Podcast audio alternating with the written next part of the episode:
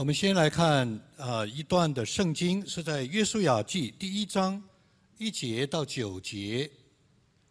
我们一起来，我们大家一起来念啊这九节的圣经。起耶和华的仆人摩西死了以后，耶和华小谕摩西的帮手论的儿子约书亚，说：“我的仆人摩西死了，现在你要起来和百姓。”过这约旦河，往我所要赐给以色列人的地去。凡你们脚掌所踏之地，我都照着我所应许摩西的话赐给你们了。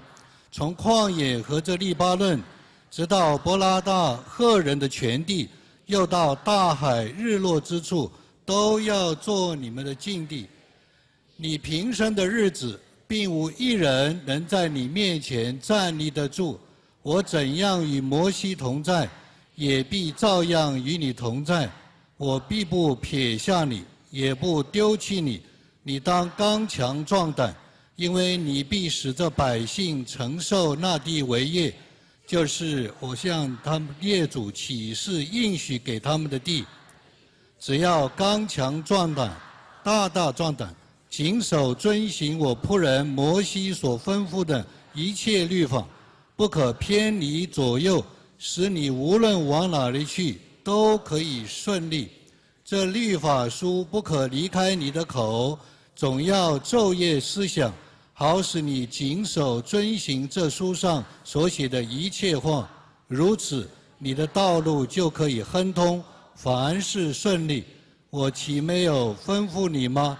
你当刚强壮胆，不要惧怕，也不要惊慌。因为你无论往哪儿去，耶和华的神必与你同在。阿门。耶稣雅集第一章第一节到第九节，我相信是赐给这个时代所有被神呼召起来做耶稣雅得胜军队的所有的童工们。我们一起啊，有一点祷告。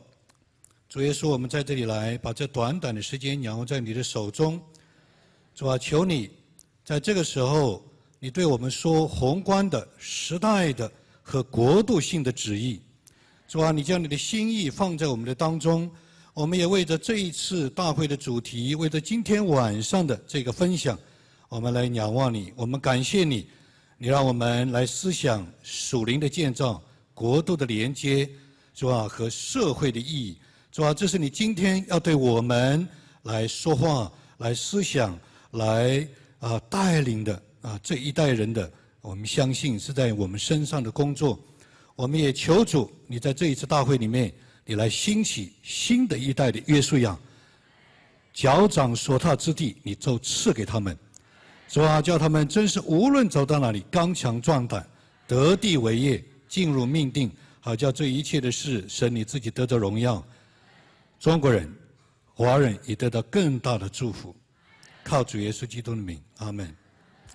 我们刚才唱的诗歌，事实上杨牧师带我们唱的诗歌，也就是呃很奇妙，也就是为了今天晚上的主题，讲到教会的属灵建造，我们要赞美，我们要祷告，国度的连接，我们是活石，一块一块的垒起来，有耶稣基督做房角石，和一个社会的意义，就是得地为业。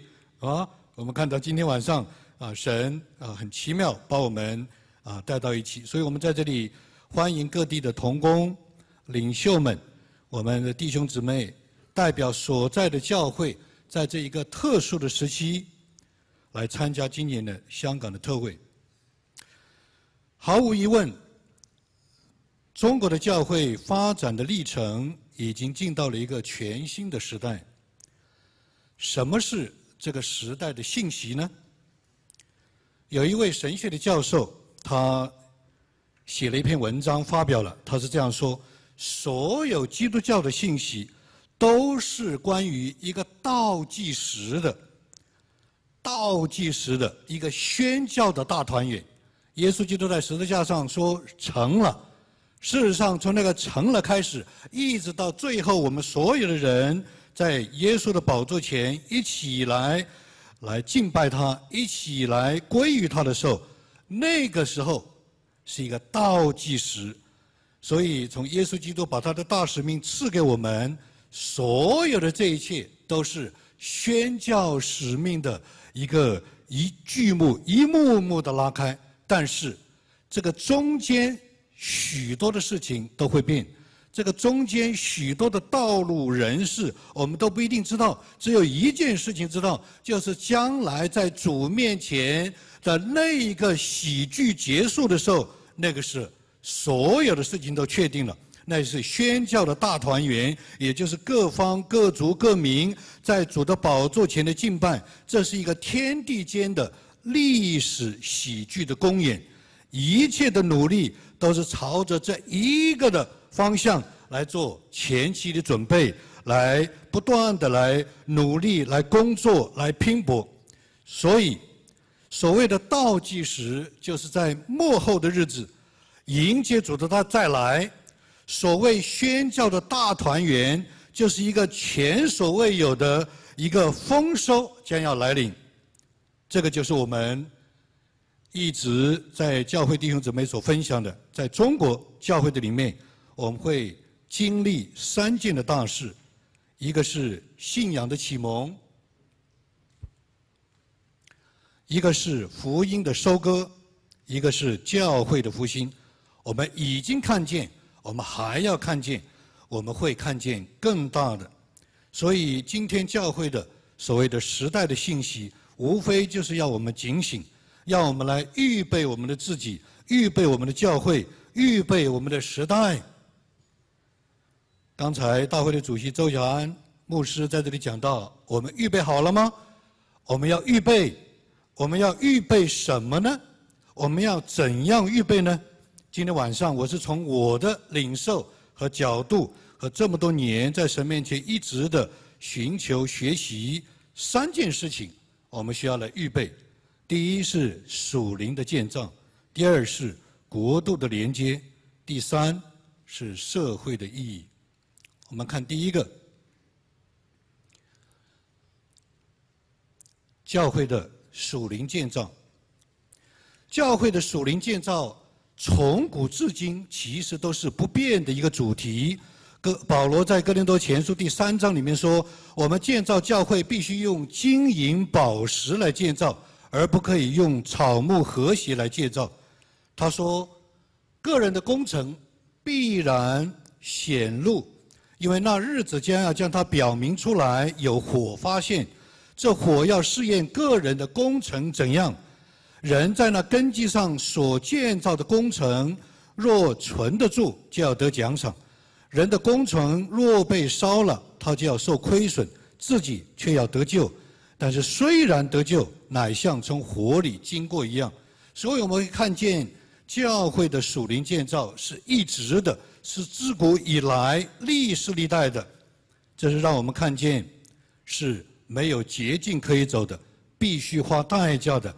也是有一定的现实和永远的评估的标准，但是，什么是今天我们这个时代所面临的教会的属灵建造呢？在中国教会的历史上，属灵与不属灵曾经一度引起了许多教会和信徒之间的冲突和张力。我们说，从认识真理的概念上来说，问这个问题属灵不属灵，其实并没有错。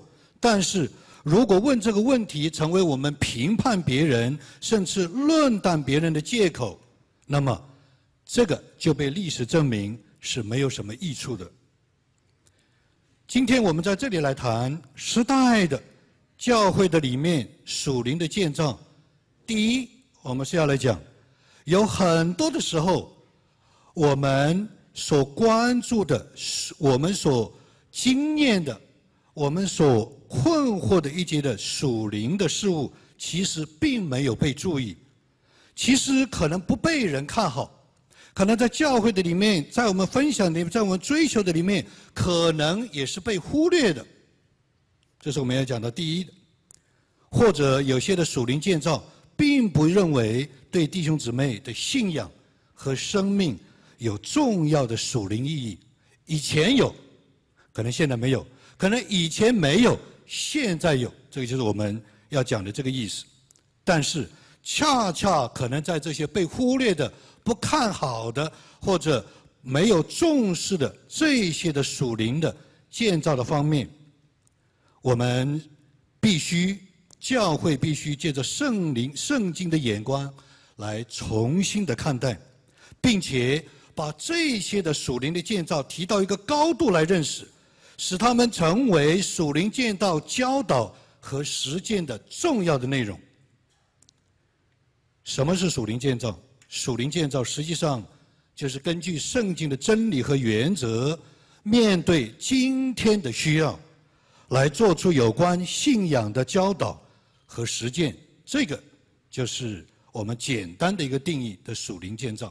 比方说，到底我们应该如何的来看待不同的教会和宗派的神学立场？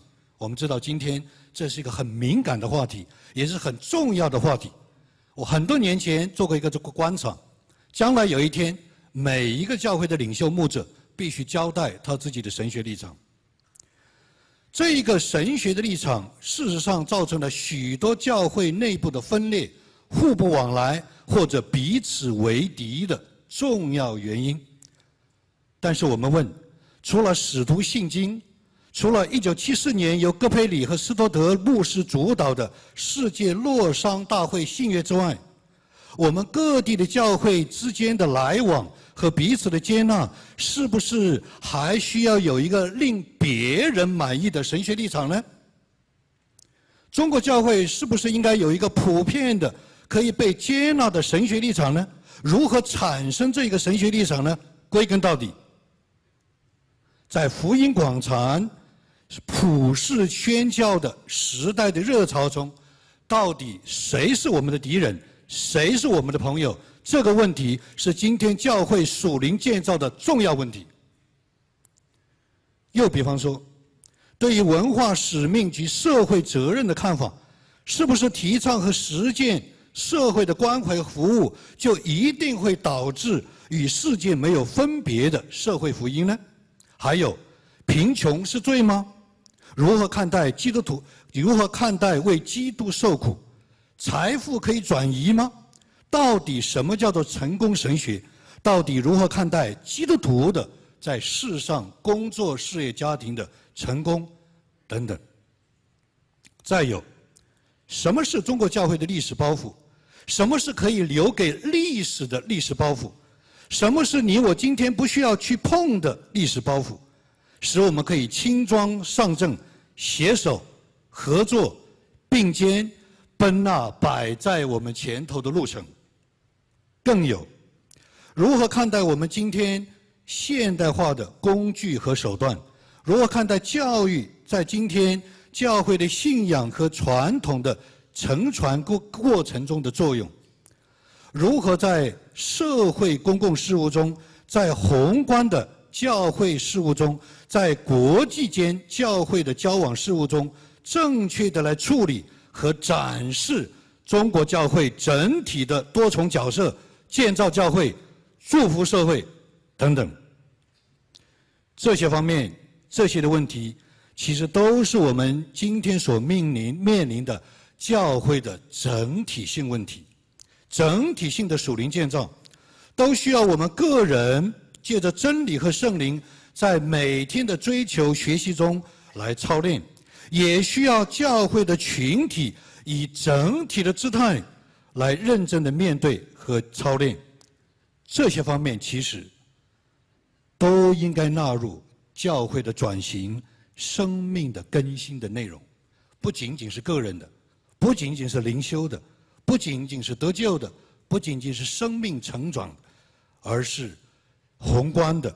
而是一个历史的，而是一个国度的，因为没有在这些方面有扎实的、有持续的学习和操练，特别是没有经过在一种大公的，比如像这样的大公的，以国度的观念和超超宗派观念的一个平台上，教会之间弟兄姊妹之间领袖之间的这样的学习和操练，我们提这样一个问题：中国的教会能够展示自己整体的面貌吗？能够整体的面对城市化和世俗化所带来的挑战吗？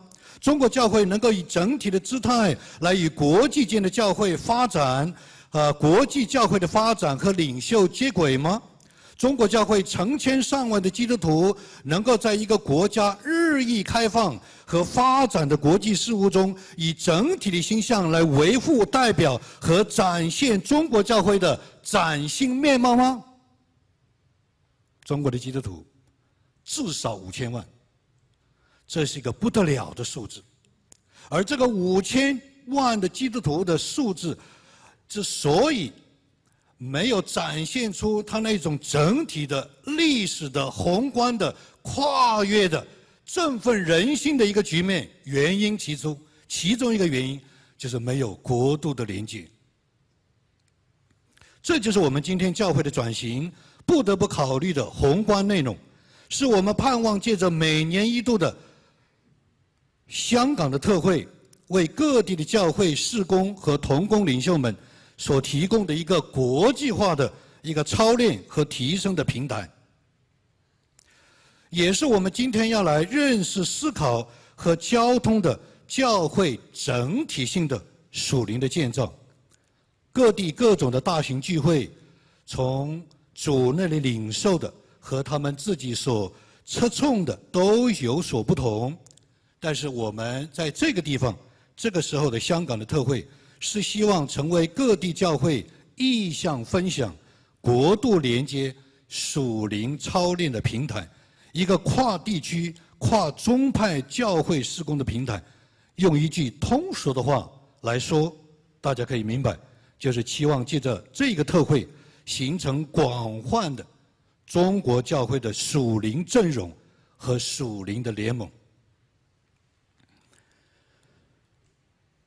我们所提出的教会的今天的属灵的建造，或许是在老一辈的圣徒他们所服侍的那个时代没有出现的，或者没有被关注的，或者神并没有托付给他们。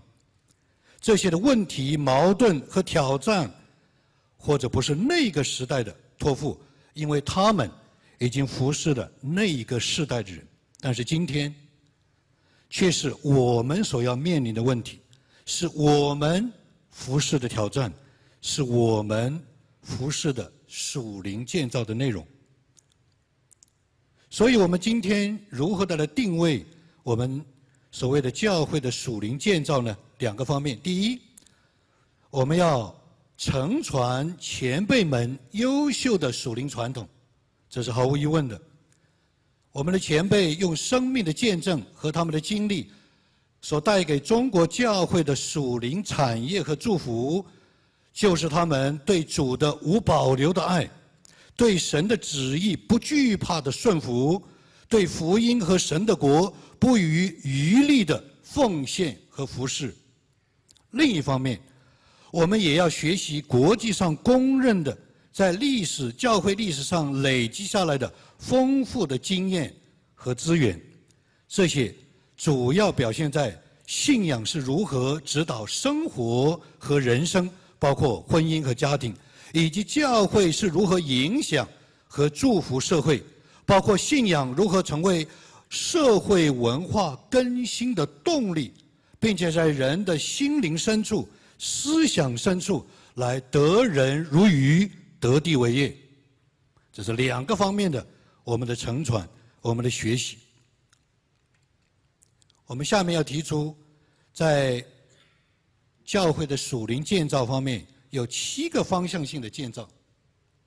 第一是国度的属灵的建造，是国度的建造。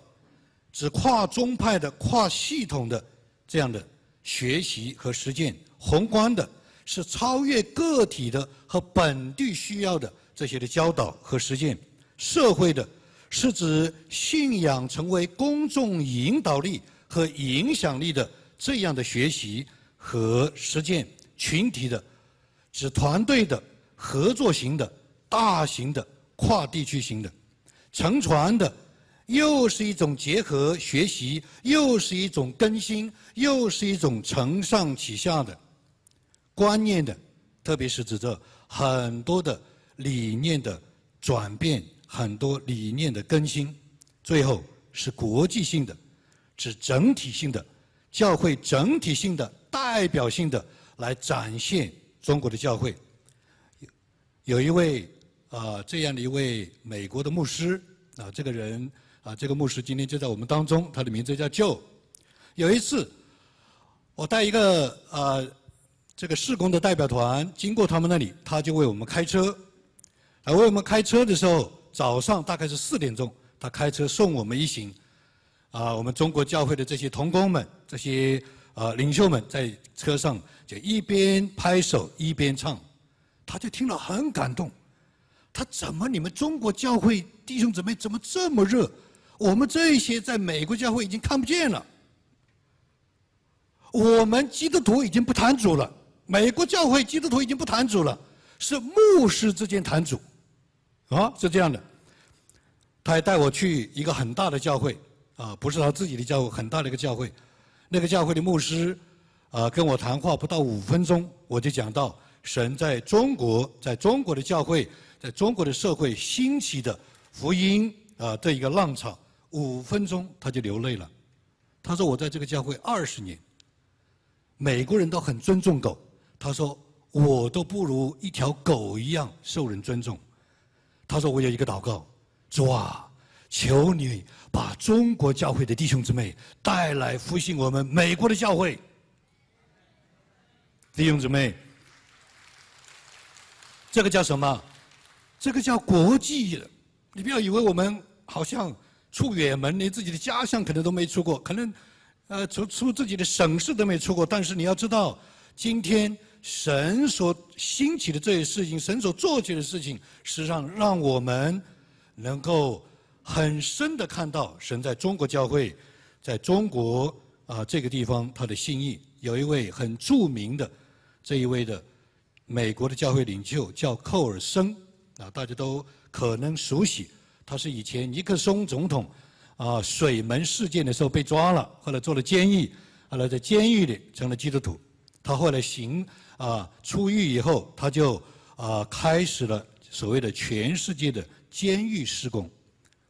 别人后来问他对中国教会的印象，对美国教会跟中国教会的一个比较，他说美国教会。就像坦坦尼号一样，要撞那个冰山是势不可挡的。他总有一天，美国的教会是要撞到分呃，美国的教会和社会要撞在那个冰山，遇见的灾难是绝对不可避免的。我们只是现在使它的速度慢一点而已。他说：“世界的希望在中国，因为中国有中国教会。”弟兄姊妹。我们听到这些话，我们就知道，今天我们的属灵的建造、我们的认识、我们的学习、我们的实践，神已经在催逼我们，要在更高的一个层面、更大的一个层面，我们要来思考，我们要来学习，我们要来实践。事实上，今天在各地的教会、事工和领袖的中间，神已经兴起了许多各个层面。各个领域的童工，在以上的这些方面都有所想，都有所为。